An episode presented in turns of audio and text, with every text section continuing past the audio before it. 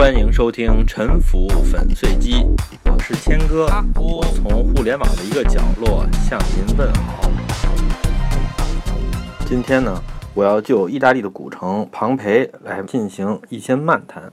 我曾经浮光掠影地走过意大利大概十几二十个城市，这里面呢，庞培应该是我推荐的必去的目的地，排在前五名的。当然，庞培在整个世界范围内都有它独一无二之处啊。它的命运呢是非常带有戏剧性的。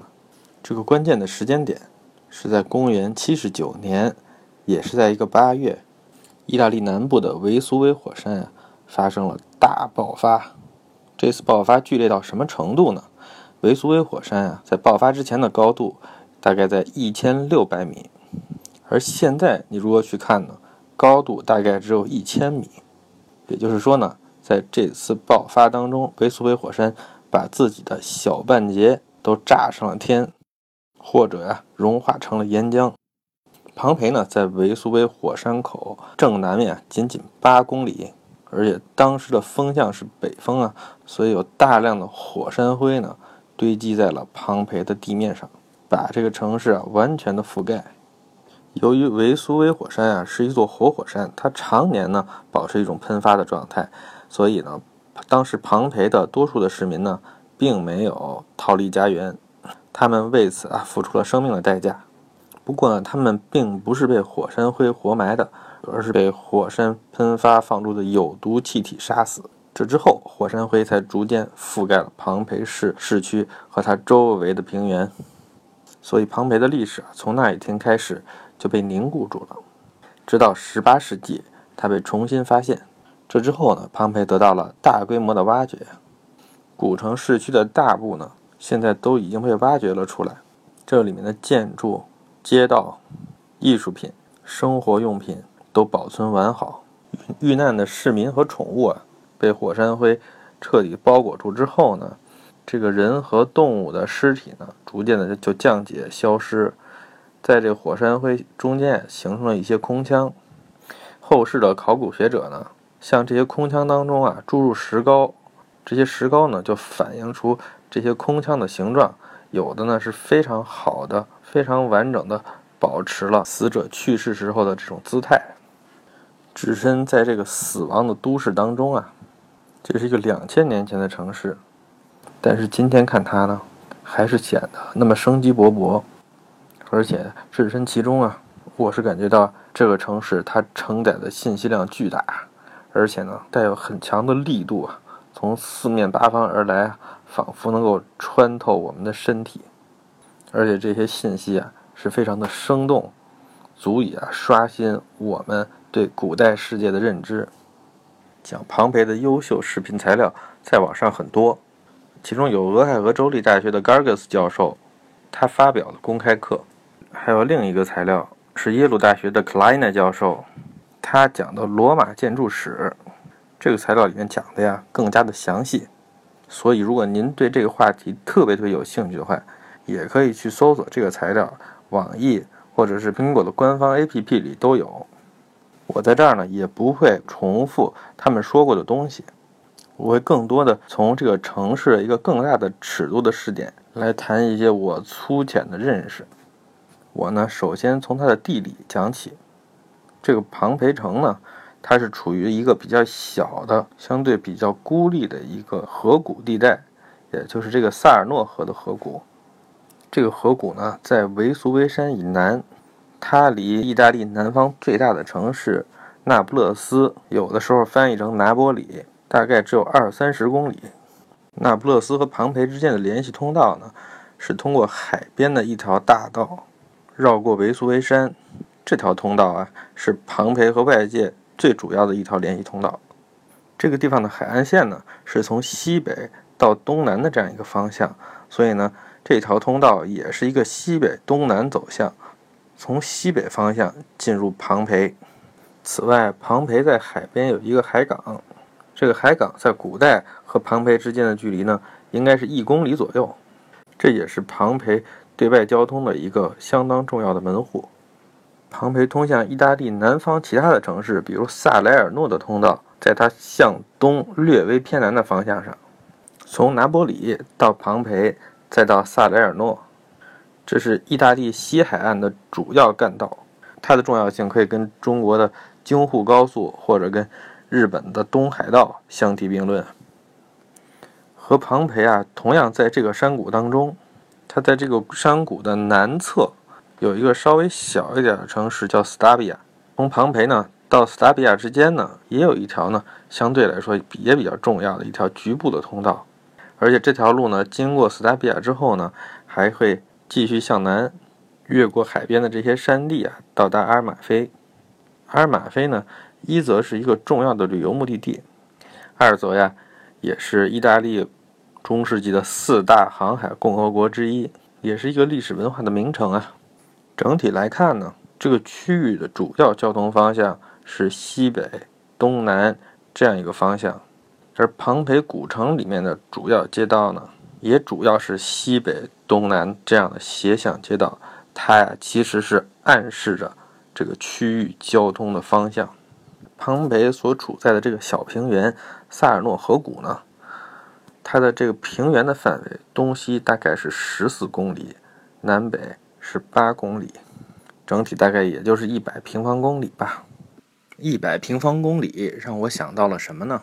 让我想到了美国一七九二年土地条例所规定的乡镇的尺寸，这个尺寸是六英里乘以六英里，大概呢也是一百平方公里。这是美国地方自治的最小单位，也就是说。庞培所在的这个平原构成的这个小小城邦啊，它的尺寸呢，恰好呢符合美国所定义的一个地方自治的基本单位。它东西长，南北短，在地图上呈现这样一个略微有点斜的扁长形。而庞培城这个城墙内的范围本身呢，东西大概是一千两百米，南北大概是六百五十米，也是这样一个扁长的梯形。换句话说呢，这个城池的形状呀，你可以把它说成啊，它所在的这个平原的同形子体，或者说是叫具体而微者呀。就是说，这个城市的市区形状和它所处的这个平原的形状是一个相似图形，只不过呢，尺寸的角度上来说呢，是这个平原的大概十二分之一，而且庞培是处在。这个平原偏西的方向上，而如果你再看庞培的市中心呢，它的市中心其实非常明显，是这个神庙聚集的广场啊，它也是在庞培城池范围内偏西的地方。这种几何关系啊，发生了一个重重嵌套。这个并不是什么大才规划的，相反呢，它是按照一些非常朴实的原则而建。自然形成的这样一个结果，因为啊，庞培和外界的主要交通联系，前面说了一个是它西面的海港，另外一个是通向西北方向拿波里的方向，这边就形成了这个城市的头部。而通向平原腹地的这些道路呢，最主要的这条道路呢，很自然的沿着这个平原的长轴方向延伸，向东延伸，但是东面的目的地呢，相对来说比较分散。所以东面呢，相当于是庞培的尾部，这就好像一只黄花鱼，它的眼睛呢不会长在腹部侧面的，鱼的眼睛要长在一侧，产生一个头尾之分。这种功能上的分化呢，使整个的机体啊更加有效。这不但是生物进化的一个结果，也是城市发展当中一个经常出现的现象。这就是从地理角度对庞培的一个大致的解读。下面我们看庞培市区啊，它大概不到八十公顷，或者说啊不到八十万平方米啊，在这个面积之内都有哪些空间？它的空间是怎么分配的？首先是分成两大类，也就是公有的部分和私有的部分。公有的部分呢，又分成街道、广场和公共建筑。私有的部分呢，主要是宅邸和各种类型的商业店铺。在庞培的城墙范围内，西面的密度高，东面的密度低。这个不管是从私有的这些宅地、店铺上，还是从公共的建筑街道上，都有所体现。对庞培的公共空间和公共建筑呢，我不会过多的展开，我只讲这么如下几点：一个是说他们的尺度，这个尺度和庞培人口的关系；第二是说他们类型的分布。首先是它的城市广场，这个广场呢，长大概是一百五十米，宽呢大概是五十米，面积呢大概在七千平米左右。它的广场的功能是什么呢？首先，这个广场是被很多神庙和公共建筑所包围的，也就是说，这个广场首先的功能是充当节庆和祭祀时候大家出入神庙的疏散空间。第二呢，它也是集市和各种临时性交易的场所。第三，大家从神庙里面出来，或者在广场上逛过集市之后呢？他们就有可能在这里会面讨论私事，也有可能讨论政治。所以呢，广场这个词 “forum” 在现代的语境当中呢，主要被翻译成论坛。不管是正式的实体的论坛，还是互联网上的虚拟论坛。庞培的城市人口呢，有研究认为是在一万一千人略多，而这个七千平米的广场，它的规模呢，刚好。是在一个比较拥挤的状态下，全体的城市居民都可以在这里活动，可以进行一些全民的活动。还有一点我必须提的是，庞培的城市广场是它的公共的开放空间当中的唯一的广场。庞培啊，没有其他的广场。我们现在在做规划的时候，有的时候呢，动不动就会画一个广场，但是这个广场的功能呢，其实是没有定义的。这个实际上可以说是一大俗套啊。我们作为沉浮粉碎机，对这个现象进行抨击呢，可以说是责无旁贷的。庞培的其他的公共建筑呢，规模最大的是它的圆形剧场。这个圆形剧场呢，规模非常大，坐席数在一万两千左右。也就是说呢，它能够容纳全体市民参加活动。这个全体市民呢，甚至包括奴隶阶层在内。这个剧场里主要进行什么活动呢？据认为呢，全部都是娱乐活动。包括杂技表演、决斗式的战斗表演等等。除此之外呢，庞培城里还有一大一小两个剧场，这些呢是希腊式的半圆形剧场。其中呢，大剧场可以容纳五千观众，小剧场有永久性的顶棚，坐席数是一千左右。换句话说，在这个不太大的城市里面，它的公共空间的配置是相当充足的。有若干处可以容纳全体市民或者部分市民进行集体娱乐的场所，在这些公共建筑的背后呢，实际上是透露出了庞培的社会生活的模式和他的社会组织的模式。这样的一个社会呢，它鼓励所有的市民之间互相了解、互相认识，对彼此的品行有所了解。在这些环节当中呢，有领导能力的市民。可以扩大他们的影响力，从而形成一个领导阶层。这和我们现代的社会组织形式是有非常大的差别的。这个有点让我想起我在日本经常看到的社区会堂这样的一个东西。就是说，在日本的各种新建的大型建筑当中呢，它总是被政府摊派建设一个非盈利的社区会堂。供当地的社区居民集会，因为呢我没有这样的生活体验，所以对这种模式呢并不是非常的理解。但是你可以看出，这种模式和在庞培古城当中的社会组织方式是有一些相似之处的。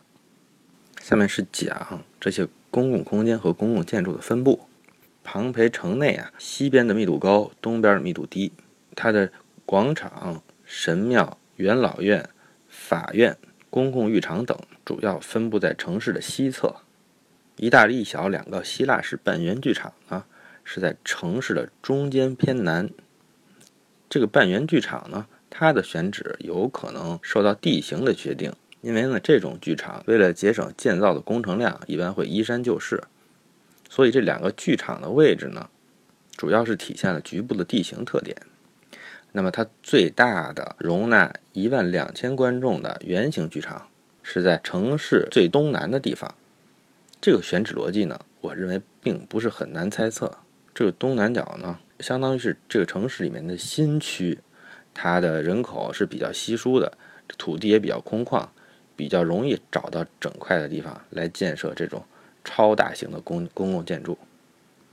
西侧的这些使用频率比较高的、人员比较密集的公共建筑呢，都是在它的传统市区的核心区。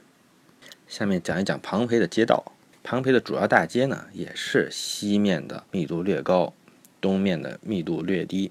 庞培的街道，它的设计非常的现代，它的所有的街道都有两侧的连续的人行道，而且呢，这个人行道是高于车行道的路面的，高差大概在三十厘米到四十厘米之间。也就是说，在下雨的时候，这些车行道的板块，它是充当了。排放雨水的作用，这个时候呢，人行道上是非常干燥的。在街道的路口和其他地方呢，都可以看到由这种长条石组成的人行横道。这个人行横道也是高于车行道的路面的，和人行道的高度一致。换句话说，庞培市内的步行环境啊是非常的连续，人呢不需要走到这些比较低洼的车行道当中去。车行道呢也是石铺的，道上呢有车辙，它的宽度呢就刚好允许两辆车错开通行。庞培的大道呢，它的车行道的宽度一般是五米到九米，人行道的宽度呢每侧大概在一米到两米之间。这样的一个尺度和模式呢，我认为是每一个城市规划工作者应该牢记于心的，因为即便在今天。在我们中国的大大小小的城市当中，多数情况下，城市街道的人行道的连续性还不及庞培古城。如上啊，是对庞培的公共空间系统的讨论。我们下面讨论一下它的私有的部分。庞培古城里面的这些私宅啊，它的建筑类型实际上就代表了罗马时代通用的民居的建筑类型。简单的说，就是三个字儿：四合院。这个四合院的平面和我们北京的四合院基本上是一模一样。在庞培呢，不管是富商巨贾，还是皇亲国戚，或者呢城市里的小老百姓，他们都住四合院。只不过呢，他们的四合院有大有小。大的四合院呢，装饰华丽，前后啊几进院落。而平民住的四合院呢，就小巧玲珑了。这些四合院的平面和咱们北京四合院的平面如此的相似，以至于我都不需要再花费任何的口舌了。在整个城市当中呢，西侧人口密度比较高的地方呢，四合院的平面呢会相对紧凑一些，而东面一般呢院落会更加的疏朗，院内呢甚至有很大面的菜园。这些四合院除了大宅和小宅这样的区别之外呢，还有一种很重要的区别，那就是临大路的四合院和紧邻小巷的四合院。那么临大路的四合院会有什么区别呢？区别就是啊，这个院落的外墙呢不会是这样封闭的一堵墙，它一般呢会朝向街道，开设大大小小的若干店铺。换句话说呢，赚取租金，或者呢经营一些家庭生意，是庞培人在置业建房方面的一个重要的考虑。如果呀，你从庞培的一条主街走过去，这个街道的两面呀，建筑的墙面啊是非常开放的，整个的商业街面呢非常的连续。这里面呢只有少数是这些四合院啊，他们进出这个私宅的门，多数都是供客户啊。进出店铺的这样的店铺门啊，庞培的街道的这种活跃的商业连续面，连续到什么程度？连它的公共浴场啊，这样的一个很大的站在街角的建筑，它的临街面很长啊。这些沿街的空间呢，它都从浴场当中让出去，转化成了店铺来进行经营。整个啊很长的这个沿街面上，只开了两个浴场的出入口，其他的全部都是店铺。这些店铺呢，一般他们的进深呢都不是特别大，大概标准的进深在四到五米，这也很容易理解了，因为因为当时呢房梁是木头做的，这个四到五米的这个跨度呢，是一个比较标准的跨度。四五米的商铺进深呢，和这种十米左右的街道宽度，它们配合在一起，形成了这样的商业空间，具有什么样的特色呢？那就是啊，你在人行道上走的时候，对这个店铺内的商品啊，可以说是一目了然啊。都不需要走到商铺里面，就可以看清楚两侧店铺都在经营什么。这些商铺连挂招牌都不需要，它的展示性也是十分优秀的。我对庞培的街道有一个粗略的调查，通过这个谷歌地球对庞培的街道呢进行一个粗略的调查。这里面呢有连续商业界面的街道有六条，商业界面有多长呢？可能在五千五百延米以上，那么它能容纳的店铺数量呢？大概在一千到两千间之间。整个城市里的商铺面积呢，可能可以达到两万平方米。你可以想象，当时庞培城内的小工商业从业者的数量是非常巨大的。在整个城市一万多的人口当中呢，小工商业者呢，有可能能够达到百分之二三十这样的规模。所以，庞培展现在我想象当中的图景呢，是一个非常热闹、非常活跃的这样的一个城市。庞培古城的城市空间特点呢，它具备一个什么样的素质？也就是说，它没有一寸的空间是没有被定义功能的。它的广场和这些私有的店铺之间呢，形成了一个商业系统，或者说呀，是一个业态组合。这个业态组合包括什么呢？在广场上呢？首先，你不需要支付租金，所以成本更低啊。但是呢，流动的商贩呢，它没有信用，没有固定资产来作为背书啊。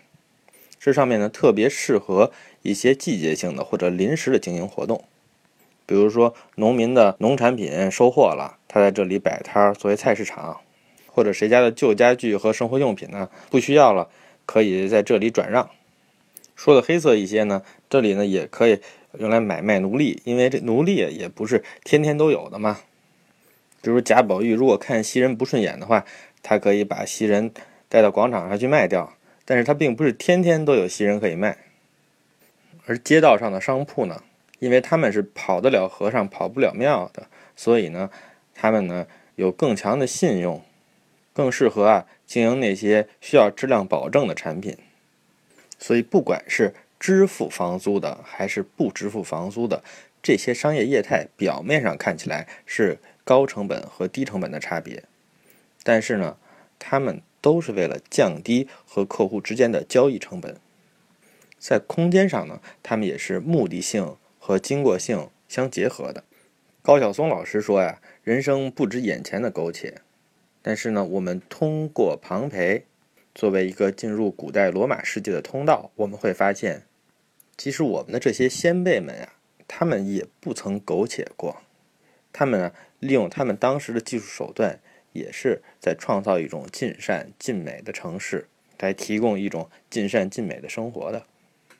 庞培用八十公顷的土地，容纳了一万一千人以上的城市人口，让他们都住上了四合院，有大量的娱乐活动。宗教活动、政治活动和商业经营活动的空间，这样的一个格局啊，放在今天呢，可我们可以想象，是一个非常高的生活质量。我们完全可以把它的用地效率和我们今天的城市规划的用地效率进行一个对比。如果呢，把庞培再重新复活出来，这样的一个社区啊。我不怕武断的认为，很可能是优于我们当今的很多社区的。如果您觉得有收获，请注意打赏。